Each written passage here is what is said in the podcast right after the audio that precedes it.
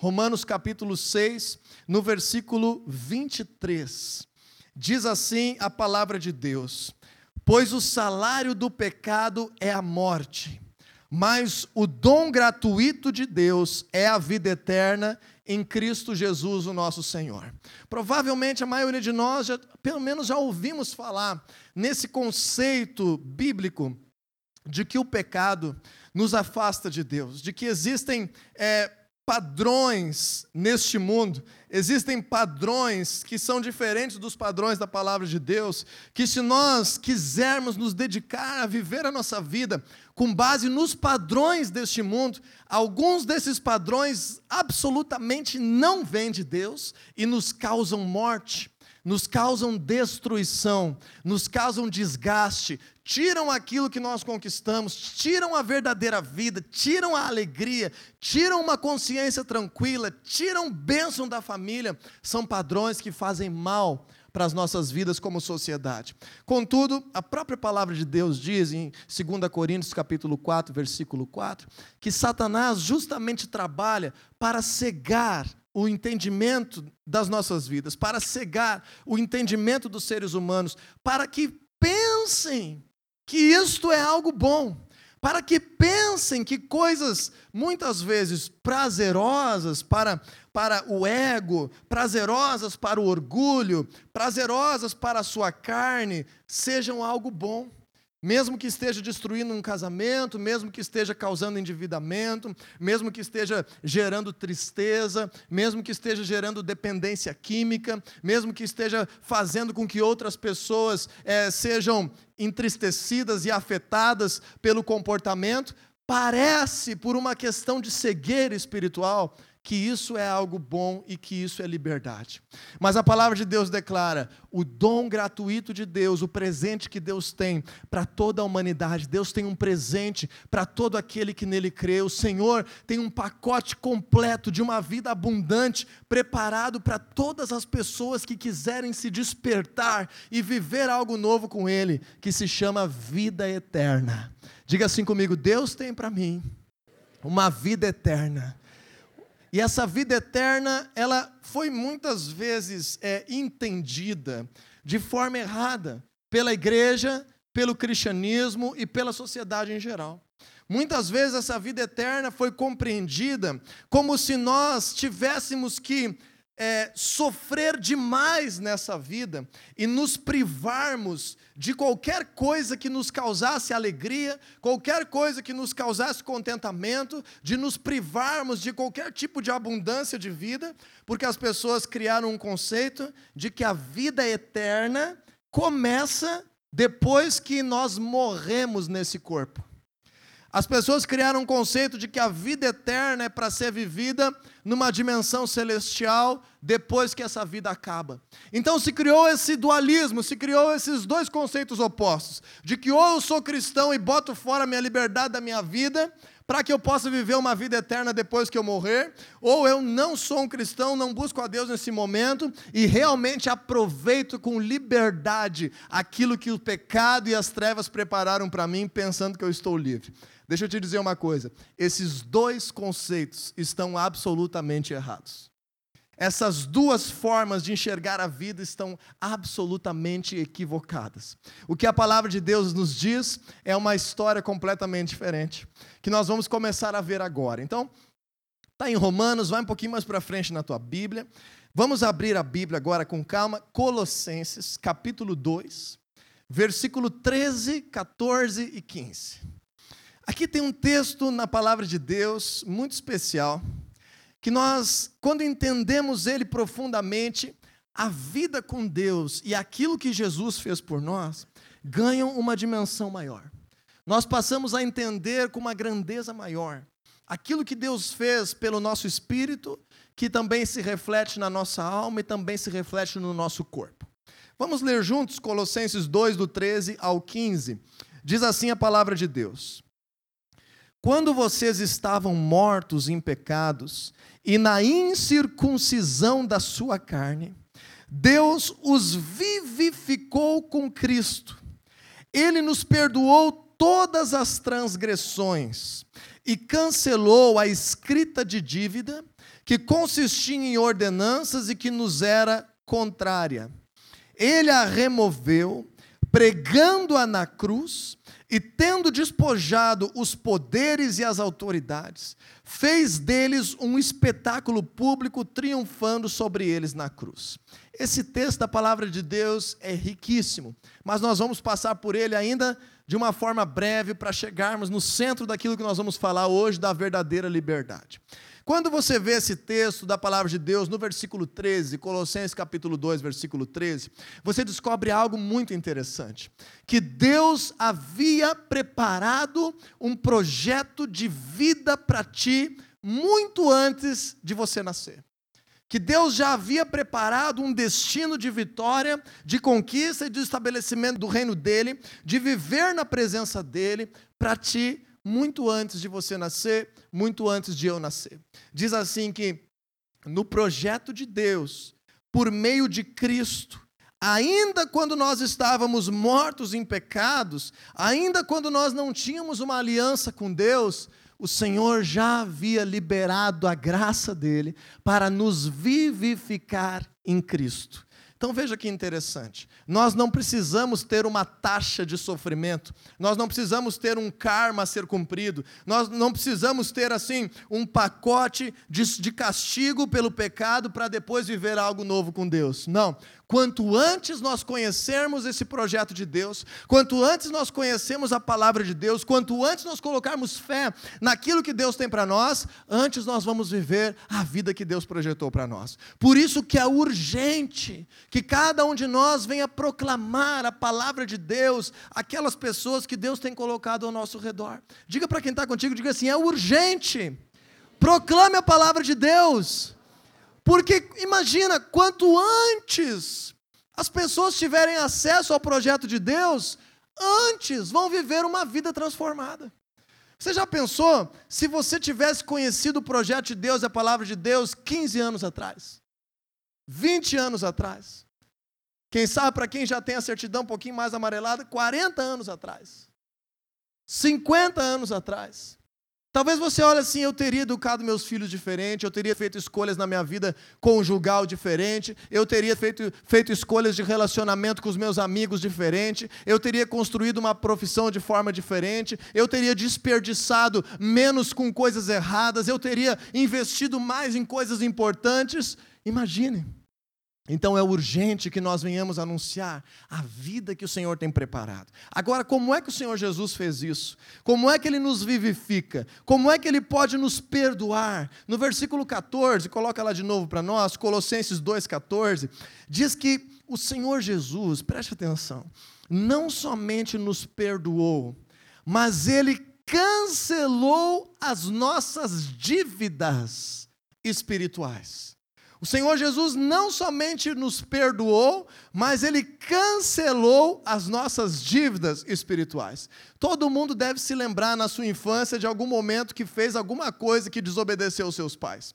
Algum momento que fez algo que desapontou os princípios dos seus pais. Então, normalmente, quando há algo feito que é, desobedece ou, ou dá algum conflito de ideias com os seus pais, normalmente existe um momento inicial de conflito um momento inicial de discutirmos aquilo que aconteceu, um momento inicial de estarmos colocando os princípios em dia. E naquele instante, em uma conversa, na maioria das vezes, os pais perdoam os filhos? Sim ou não? Sim. Mas ele está completamente livre das consequências do que ele fez? Não. Então ele tem que ainda estar lá cumprindo alguma obrigação, ressarcindo o amiguinho, pedindo desculpa para o irmão, fazendo algo diferente dentro de casa, para que ele possa aprender uma lição, que aquela disciplina venha fazer ele crescer e mudar o seu comportamento. Na vida é assim. Deus nos trata assim. Mas Deus nos trata assim para que nós venhamos crescer. Deus nos trata assim para que nós venhamos querer viver algo melhor. Deus nos trata como um pai para que nós venhamos ser corrigidos para crescer. Mas agora imagine que o teu filho já está maiorzinho e que agora não foi você como pai ou como mãe que ele ofendeu, foi o dono da boca que ele ofendeu. E agora você acha que você, como pai, desejaria que o dono da boca de tráfico de drogas cumprisse justiça e que o teu filho arcasse com todas as consequências dos seus erros? Você, como pai, gostaria que isso acontecesse? Você conhece como é que funcionam as leis dessa forma? Então é mais ou menos isso que Deus faz conosco. O Senhor nos disciplina para crescermos com amor, porque sabe o que é o melhor para nós. Mas ao mesmo tempo, Satanás e o projeto das trevas têm uma legislação diferente que se apropria do nosso erro para nos causar morte, para nos causar destruição, para nos causar dores, para tirar aquilo que tem valor em nossas vidas, para traumatizar a nossa história, para estragar com o destino de vida que o nosso Pai tinha para nós. Então nós vemos que Jesus fez isso de forma tão linda, que além de cancelar as nossas dívidas, assumindo esse preço, não foi só um cancelamento barato, ele pagou por isso com a sua própria carne, com o seu próprio corpo na cruz do Calvário. O Senhor ainda despojou as autoridades das trevas, ou seja, retirou deles aquilo que havia sido roubado de nós, para poder nos dar de volta, para que nós possamos viver uma vida de restituição, para que nós venhamos ser abençoados pelo nosso Deus, para que aquilo que Satanás roubou seja devolvido, para que o nosso casamento seja restaurado, para que a nossa saúde seja restaurada, para que nós venhamos viver vida e vida em abundância. Você está conseguindo compreender a grandeza desse projeto que Deus tem para ti? E aí agora, vamos ver um, o texto central dessa noite. Abra a tua Bíblia, um pouquinho antes agora, meio do caminho entre Romanos e Colossenses, livro de Gálatas, capítulo 5, versículo 1. Diz assim a palavra de Deus: Foi para a liberdade que Cristo nos libertou. Portanto, permaneçam firmes e não se deixem submeter novamente a um jugo de escravidão. Vamos ler juntos só essa primeira frase? Um, dois, três e foi para a liberdade que Cristo nos, nos libertou. Parece óbvia essa frase.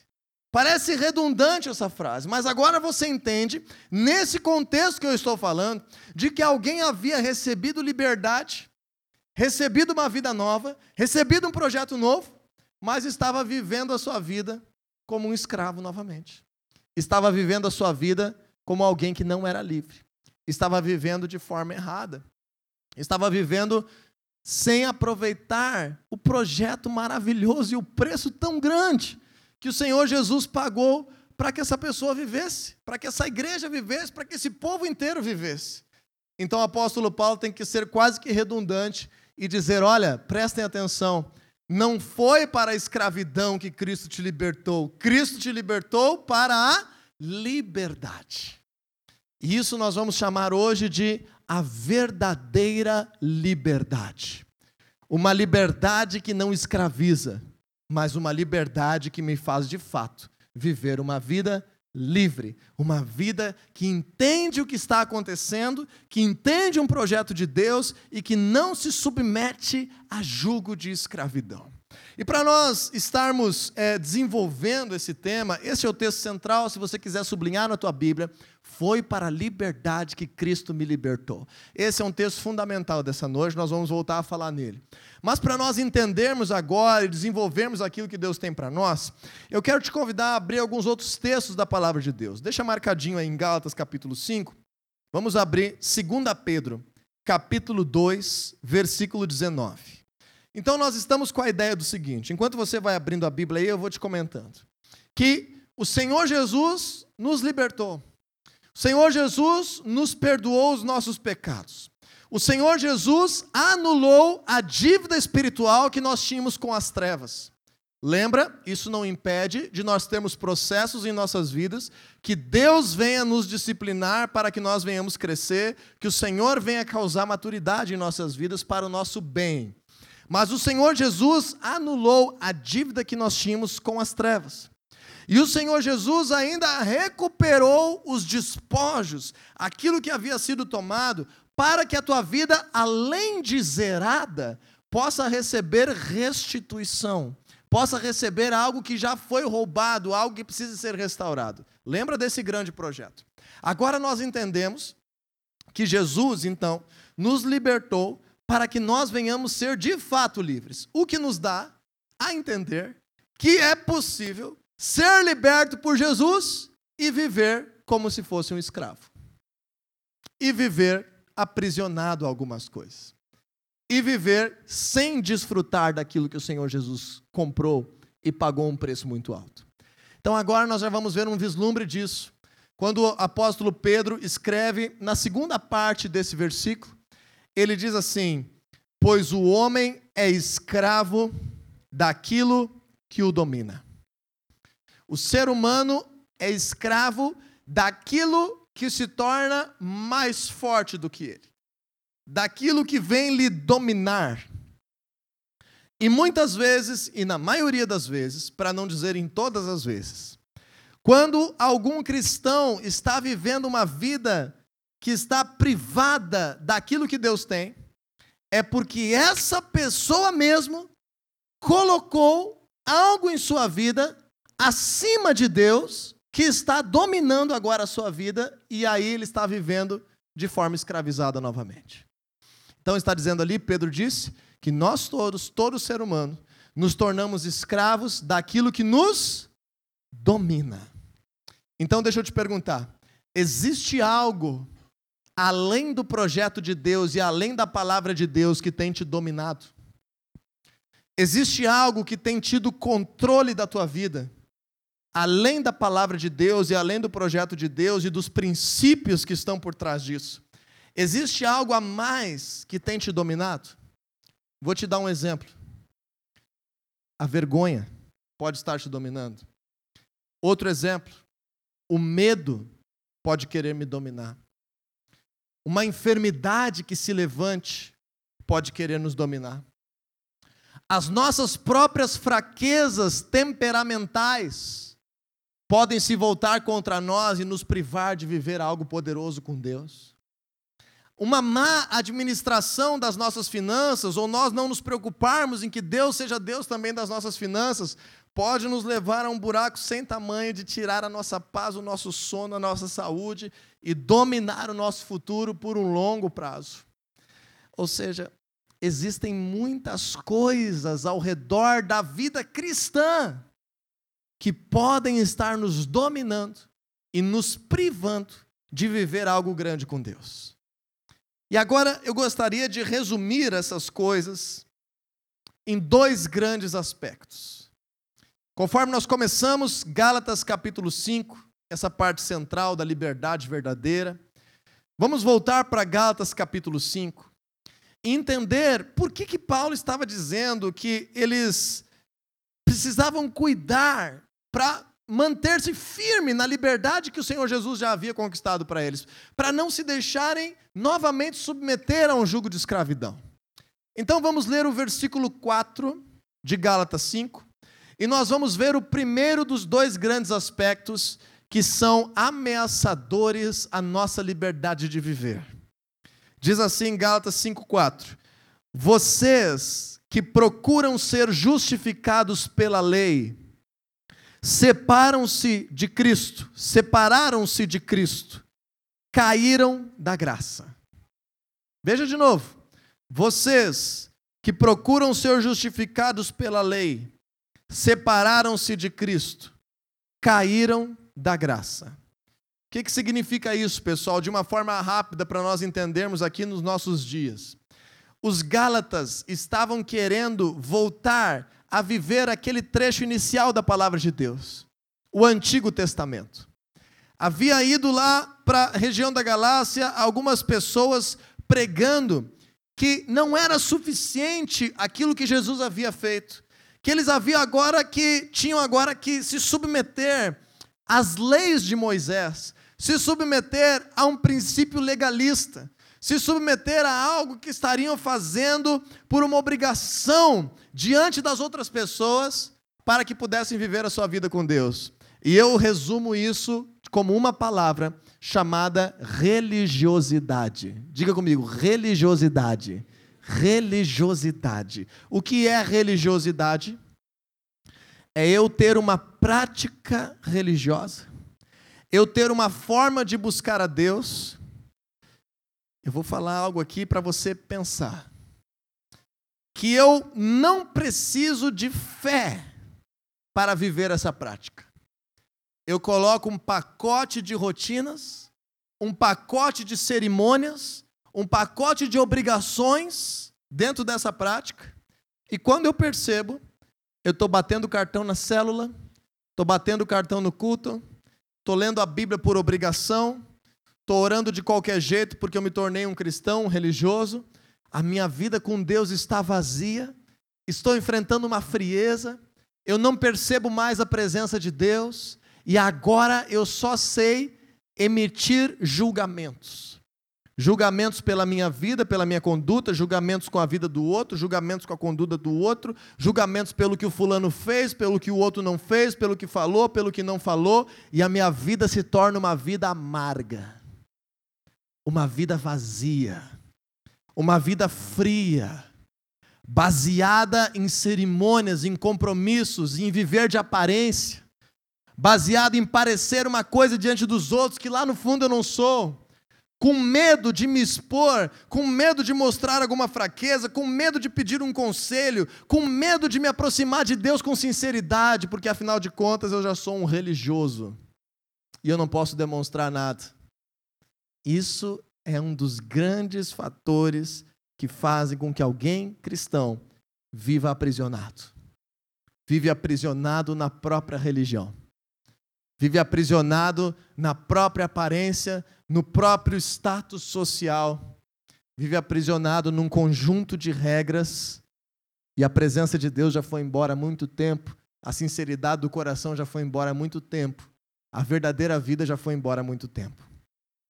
Se você quer aprender mais sobre religiosidade, procura no Novo Testamento, sempre que fala a palavra fariseus, e leia o contexto dessa expressão e você vai ver como que Jesus combateu esse sentimento de religiosidade. E isso, gente, é algo muito triste, porque aí parece, para nós que estamos vivendo isso, e para quem está de fora, para quem está na nossa família, que o cristianismo é um pacote de regras que tira a alegria e a vida das pessoas e que transforma as pessoas em pessoas tristes, cabisbaixas, vazias, egocêntricas, que se afastam de todos e que não vivem mais. A verdadeira liberdade não é isso. Segundo aspecto que o apóstolo Paulo fala, e eu te aconselho a ler todo esse capítulo 5 de Gálatas essa semana ou hoje, quando você chegar em casa, está no versículo 13. Vamos ler Gálatas 5,13, diz assim: Irmãos, vocês foram chamados para a liberdade, mas não usem a liberdade para dar ocasião à vontade da carne. Ao contrário, sirvam uns aos outros mediante o amor.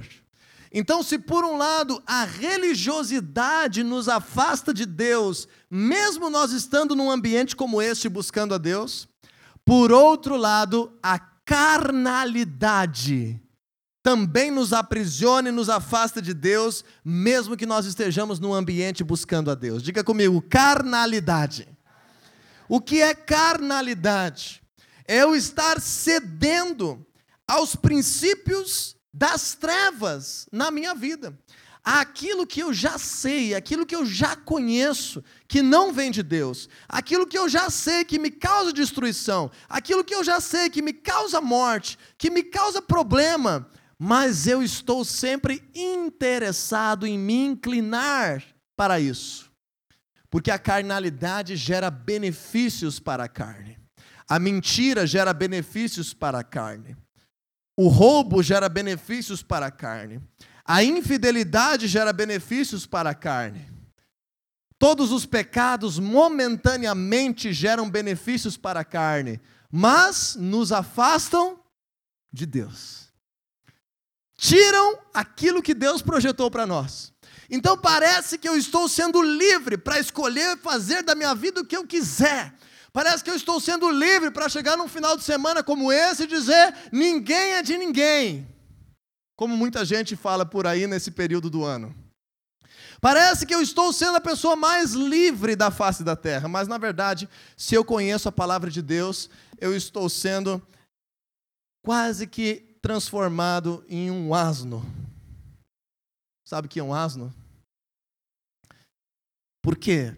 Porque depois que eu entendo a grandiosidade do projeto de Deus, depois que eu entendo aquilo que Jesus fez por mim, depois que eu entendo que o meu pai foi lá, pagou com a vida para aquele traficante não tirar a minha, pagou com todos os bens dele para que eu não fosse prejudicado, o que, que eu decido fazer?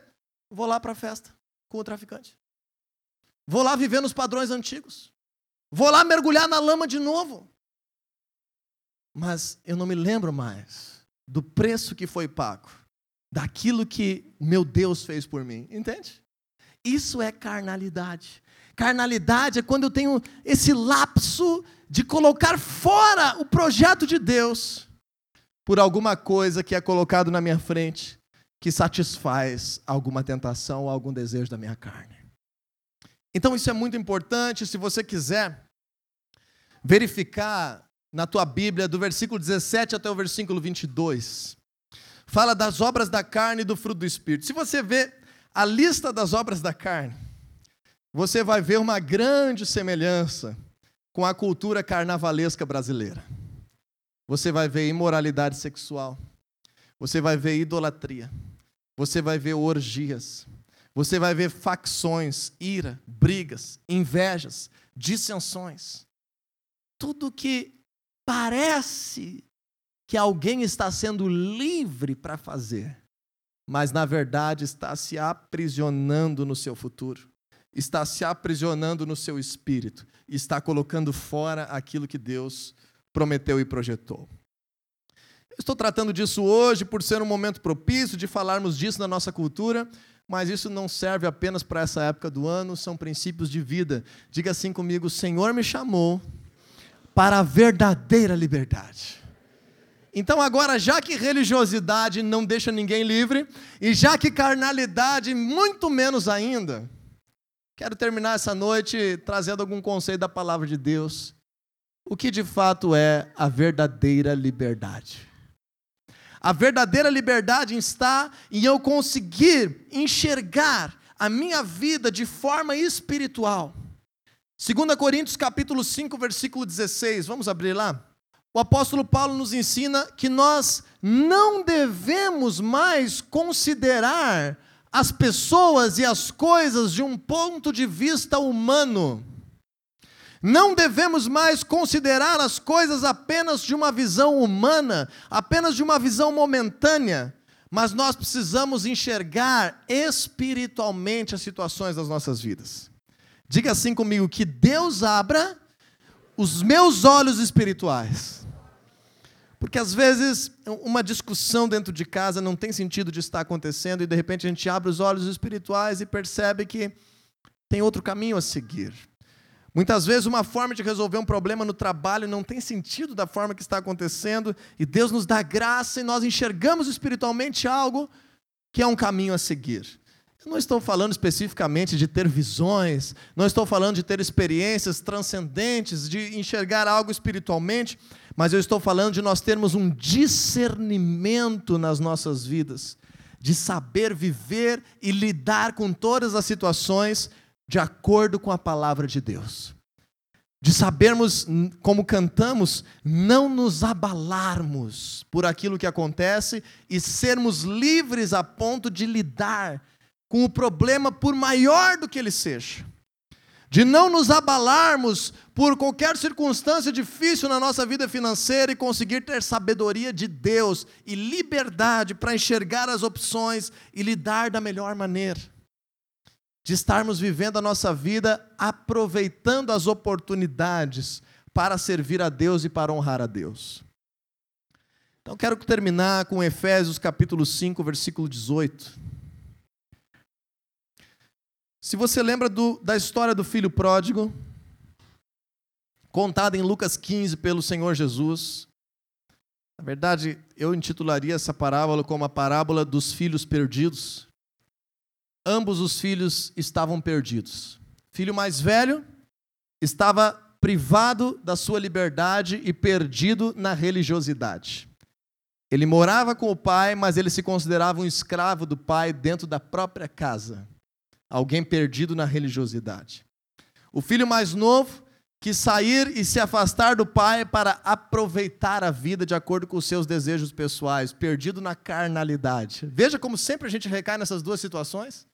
Que quando nós conhecemos a palavra de Deus, ou nós nos perdemos na religiosidade, ou nós nos perdemos na carnalidade, ou nós conseguimos achar o caminho para viver uma vida abundante e livre de fato. E no versículo 18 de Efésios 5 diz assim: Não se embriaguem com o vinho que leva à libertinagem, mas deixem-se encher pelo Espírito. Pastor Douglas Gonçalves, líder do ministério Jesus Copy, é, postou um vídeo essa semana sobre esse trecho da palavra de Deus, e ele falou algo sobre esse versículo que eu gostei bastante e gostaria de fazer referência é, nessa noite para nós encerrarmos. Ele trouxe esse conceito de que nós não devemos nos embriagar com o vinho que leva à libertinagem, mas deixar-nos encher pelo Espírito de Deus. Quando nós entendemos esse, essa analogia que está sendo feita aqui, nós entendemos que Paulo está dizendo que quando a bebida alcoólica enche o teu corpo sobremaneira, com muita medida, o que, que acontece? Te domina. Domina o ser humano. E aí agora são vividas situações, experiências, são ditas palavras, são feitas coisas fora do controle que depois produzem algum tipo de remorso, arrependimento ou coisas parecidas com essas. E nós temos que entender é que tudo aquilo que nós deixamos que venha nos encher vai tirar a nossa liberdade. Por exemplo, se você disser assim que chegou um momento no trânsito aonde você se encheu de ira, você vai conseguir agir com naturalidade, com sabedoria naquele momento em que você está cheio de ira? Se acontecer uma situação no teu relacionamento de casamento, de noivado, enfim, do que for, e alguém desse, dessa relação se encheu de ciúmes, vai estar sendo uma relação saudável naquele momento em que alguém está cheio de alguma coisa? Sim ou não? Se você vai viver uma atividade no teu trabalho e de repente uma dor tão forte veio sobre o teu corpo que te encheu de tal maneira, você vai conseguir desempenhar o teu trabalho com alegria? Também não.